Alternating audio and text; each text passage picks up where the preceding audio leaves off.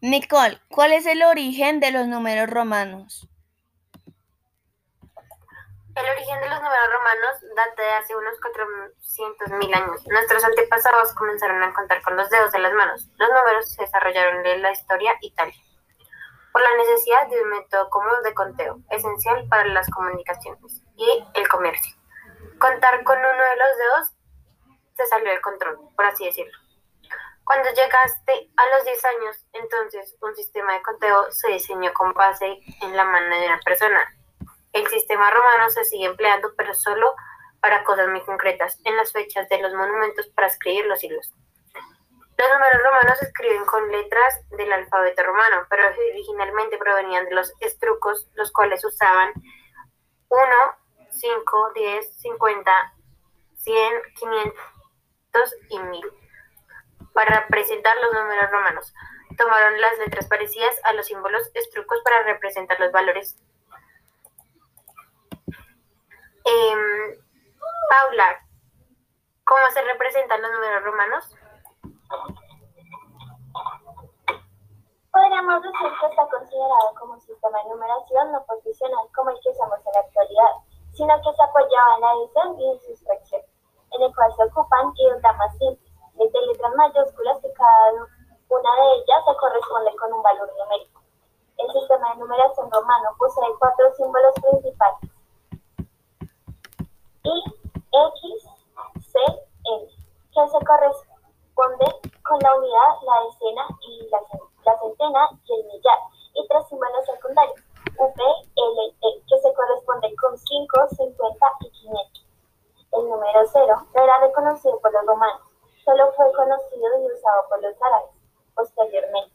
Los números romanos básicos y secundarios y su valor en nuestro sistema de numeración i igual a 1, v igual a 5, x igual a 10, l igual a 50, c igual a 100, d igual a 500, m igual a 1000.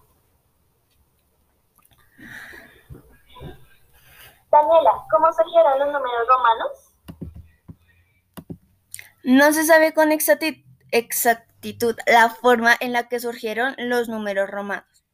Podemos decir que probablemente nacieron a partir de un sistema numeral de los estrucos, pueblo de la antigüedad cuyo núcleo geográfico fue la Toscana. Aunque existieron versiones diferentes que nos cuentan sobre su adaptación por los romanos.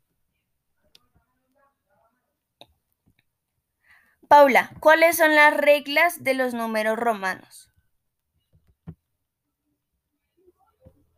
cuatro reglas, las cuales son regla de la adición. Es la regla que se emplea cuando se coloca una letra a la derecha que tenga igual o menor valor que la letra anterior y se le suma ese valor.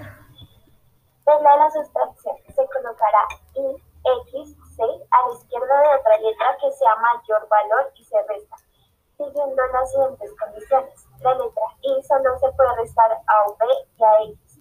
Resta 1 la letra X solo se le puede restar a la L y a la C, resta 10. La letra C solo se puede restar a la D y a la N, resta 100. Las letras D, L y V no se pueden restar a la izquierda. Regla de la multiplicación. Si un número romano tiene sobre una raya, entonces su valor se multiplica por 1000. Y finalmente, regla de la repetición. Los números romanos I, X, C y M pueden repetirse hasta tres veces a la hora de escribir un número romano compuesto. Paula, ¿cuál es la conclusión que tú sacas? Yo opino que los números romanos datan de bastante tiempo atrás. Son considerados como un sistema numérico no posicional que aún usamos en la actualidad y apoyaba operaciones como la sustracción o la adición.